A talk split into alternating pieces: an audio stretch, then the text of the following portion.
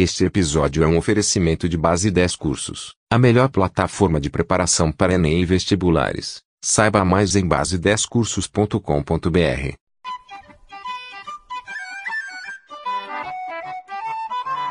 It's the dream.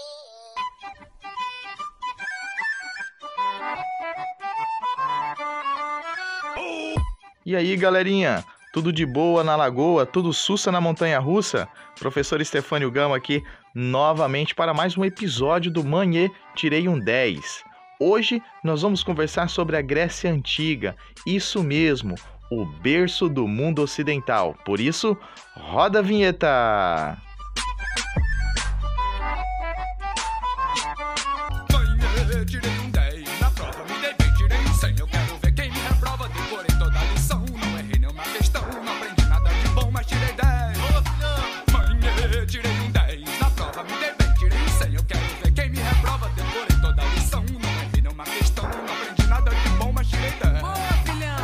Aí, pessoal, tudo pronto para a gente começar mais um episódio? Então vamos lá. Grécia Antiga, como disse a vocês na nossa introdução. Galera, aula de Grécia Antiga basicamente está dividida aqui para nós em seis partes. Vou fazer uma breve introdução com vocês. Logo depois, vamos para os períodos que correspondem aí à Grécia Antiga: período pré-homérico, homérico, arcaico, clássico e helenístico. Então nós vamos aí estudar cada uma dessas partes para poder entender muito bem como funcionava a Grécia antiga. Então vamos lá. Primeiramente separei aqui para vocês nessa introdução algumas paternidades, tá? O que isso quer dizer? Nós vamos encontrar aqui alguns personagens que fazem parte da Grécia antiga e que foram aí tidos como os, os fundadores, os pais O papai chegou! de algumas de alguns conceitos, de algumas áreas do conhecimento, como por exemplo, pai da democracia, Clístenes, pai da medicina, Hipócrates, pai do teatro, Ésquilo, Sófocles, Eurípides, pai da história, eu, Estefânio, Nossa, muito engraçado isso. e claro, Heródoto, e o pai da filosofia, Sócrates. Então perceba, gente, quantos pais nós temos aqui nesse mundo grego e que de fato contribuíram de forma significativa para o conhecimento construído ao longo do tempo no mundo ocidental. Beleza? Avançando um pouquinho mais quanto a essa introdução, vamos aqui para a localização e como estava organizada, né, dividida geograficamente a Grécia Antiga. Primeiro, que ela está aqui na chamada Península Balcânica e possui ainda mais algumas divisões. Uma porção continental, uma porção peninsular, como por exemplo a Península do Peloponeso, e uma porção insular, um conjunto de aproximadamente duas mil ilhas. Então, assim estava dividida geograficamente a Grécia Antiga. Beleza? Feita então essa introdução, nós temos condições de avançar para a primeira parte da Grécia Antiga, que é o período pré-homérico. Lembrando que a palavra pré significa aquilo que é antes, aquilo que é anterior. Então quer dizer que pré-homérico corresponde ao período anterior ao poeta Homero. A ocupação do território grego, pessoal, inicialmente se deu por meio de três povos: aqueus, jônios e eólios. Logo depois se deu a chegada dos povos dórios, um povo guerreiro que acabou destruindo a civilização que lá estava. Consequentemente, os povos dórios acabaram forçando o deslocamento da população para as ilhas do Mar Egeu. E aí, nesse momento, nós temos aqui então a chamada primeira diáspora grega. O que significa a palavra diáspora? Diáspora é espalhamento, dispersão. Foi isso que acabou acontecendo. Essa diáspora, então, sendo provocada pelos povos dórios e foi em movimento em direção ao Mar Egeu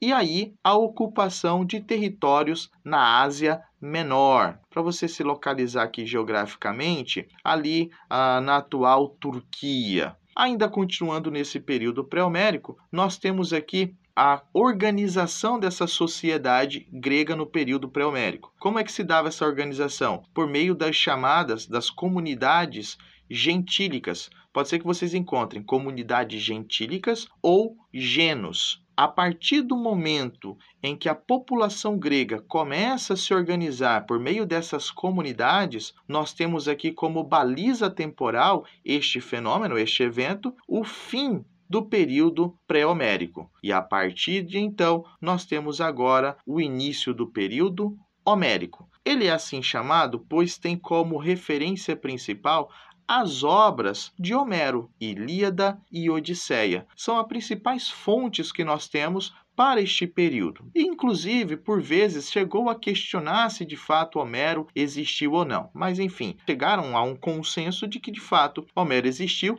e é o autor de Ilíada e Odisseia. Ambas as obras acabam retratando sobre a guerra de Troia. As duas acabam falando a Ilíada mais especificamente, né, da guerra de Troia, e Odisseia vai contar aí a história de Ulisses, né, retornando de Troia para o mundo grego. Como é que se dava então a organização social durante o período homérico? Da mesma forma que finalizou o período pré-homérico, por meio de comunidades gentílicas. Essas comunidades gentílicas, pessoal, eram basicamente comunidades familiares, cuja liderança estava nas mãos do pater, ou pai de família. Era uma sociedade patriarcal e que então essa figura uh, do homem é que de fato controlava, administrava aqueles que estavam próximos a ele e que era o líder dessa pequena comunidade. Com o passar do tempo, nós vamos ter aqui um crescimento populacional e o mundo grego não vai oferecer uma grande quantidade de terras férteis. Então, esse casamento de crescimento populacional com poucas terras férteis acabou provocando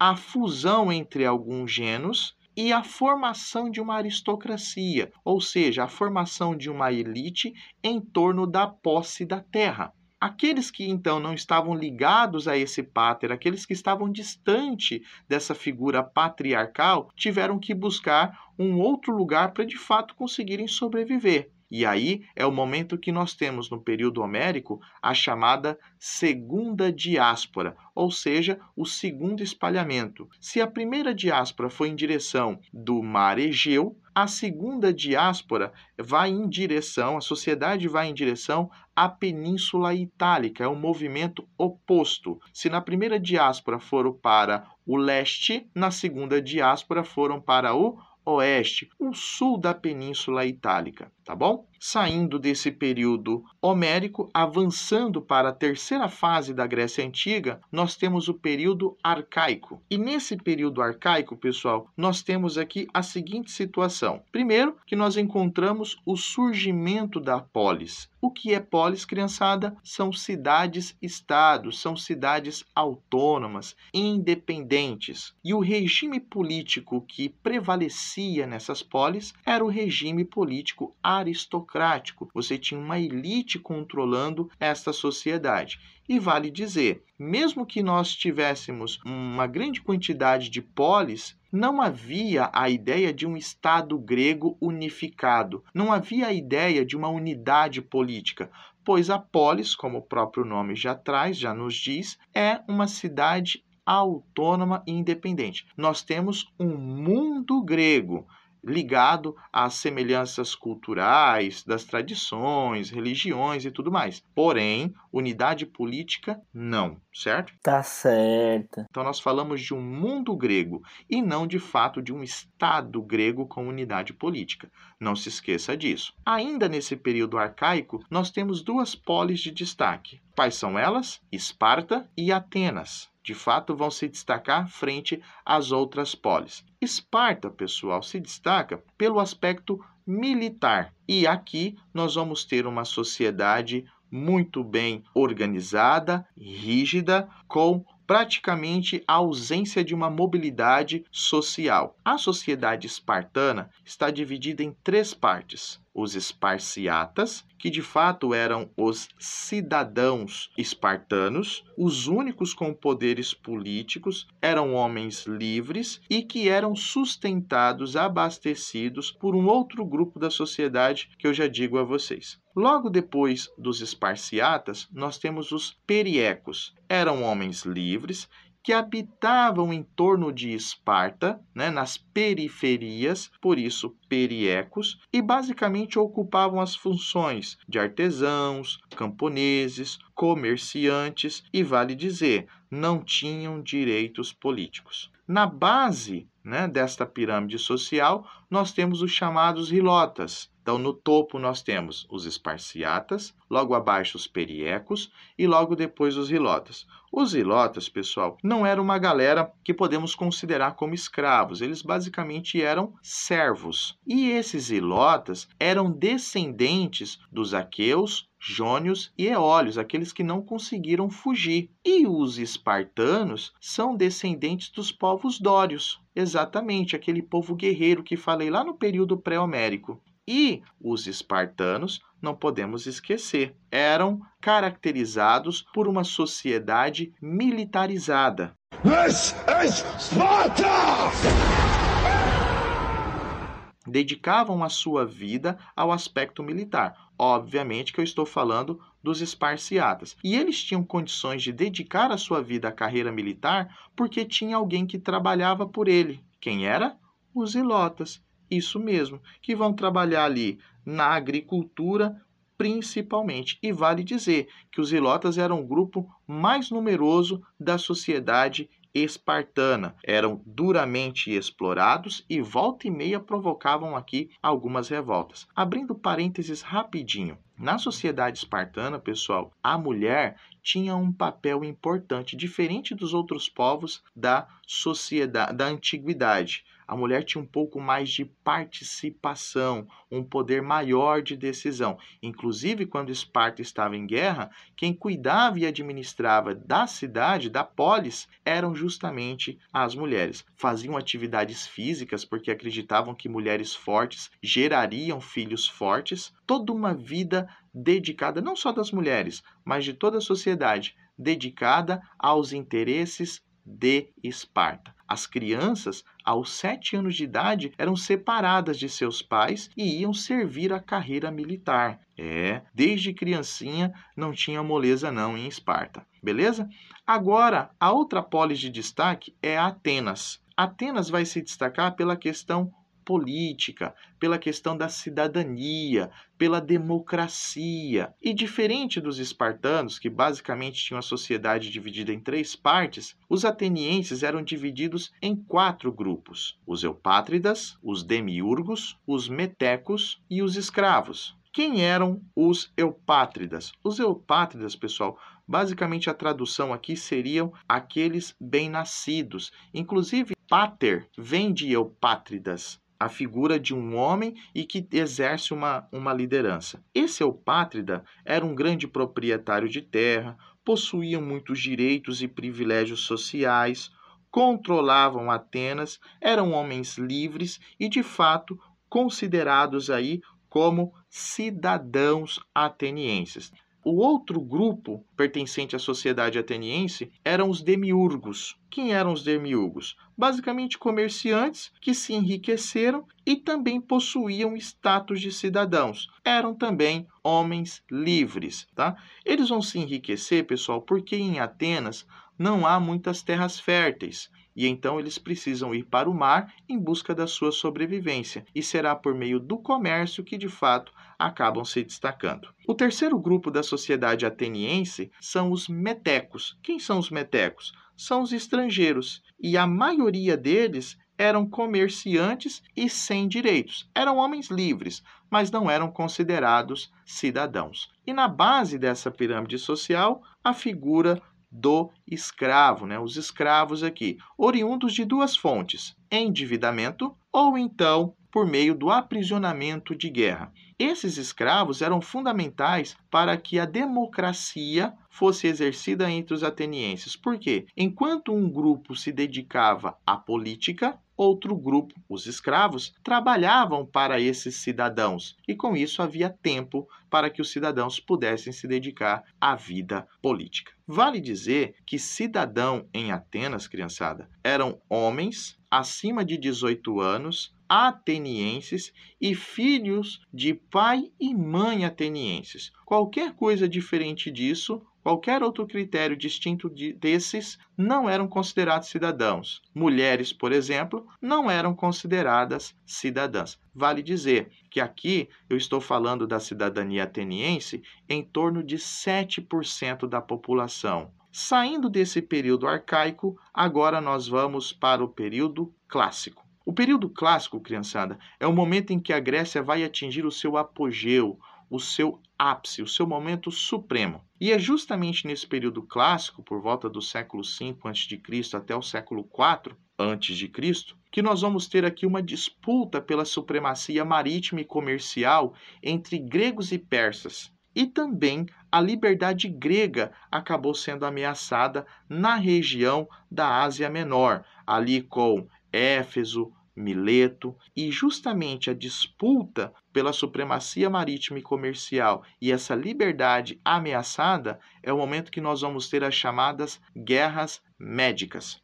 As guerras médicas serão travadas entre gregos e persas, porque os persas também eram conhecidos como medos, por isso guerras médicas ou guerras greco-pérsicas. A guerra então é instaurada e os gregos acabaram saindo vitoriosos. Beleza, venceram, mas ficaram alertas, pois sabiam que os persas poderiam promover uma nova investida contra, contra eles. Pois bem, diante dessa possibilidade, fizeram então, formaram então a Confederação de Delos, ou também conhecida como Liga de Delos. Tem o nome aí da polis de Delos, mas a liderança estava sobre Atenas. O líder da Confederação de Delos eram os atenienses. Qual era a ideia dessa confederação? Brother, vamos nos juntar como polis, né, pertencentes aqui a este mundo grego, e vamos então arrecadar fundos para que, se os persas promoverem uma nova investida contra nós, nós estaremos preparados para guerrear. Beleza. Só que o que, que Atenas começou a fazer? Porque ela, era ela quem administrava o dinheiro. Ela começa a utilizar esses recursos em benefício próprio. Se gritar, pega ladrão.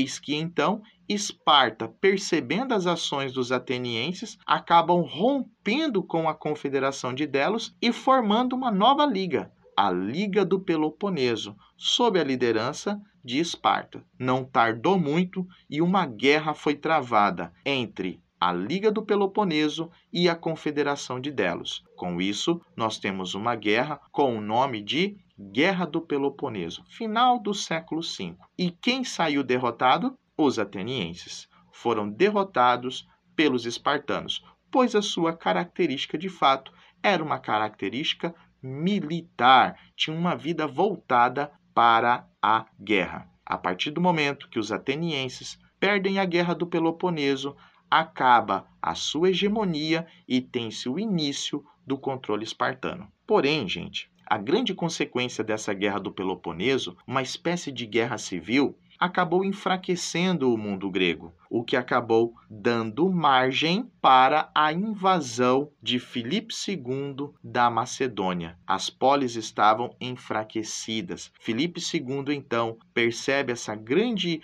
oportunidade, vendo que as polis estavam, o mundo grego, né, estavam vulneráveis e então inicia uma investida contra os gregos. Essa é a grande marca que nós temos aqui do período helenístico. Filipe II acabou morrendo e o seu filho Alexandre o Grande assume o trono. E ele então, Alexandre o Grande, sendo educado, tendo como professor, preceptor Aristóteles, gostava muito da cultura grega. Alexandre, então, conforme ia conquistando novos territórios, ia levando a cultura grega. E a cultura grega, o seu nome assim puro, né? A cultura grega pura entre aspas aí é a cultura helênica. Já a mistura da cultura grega com os povos conquistados, ou seja, os povos orientais conquistados por Alexandre o Grande, a mistura da cultura helênica com a cultura desses povos conquistados ficou conhecida como cultura helenística.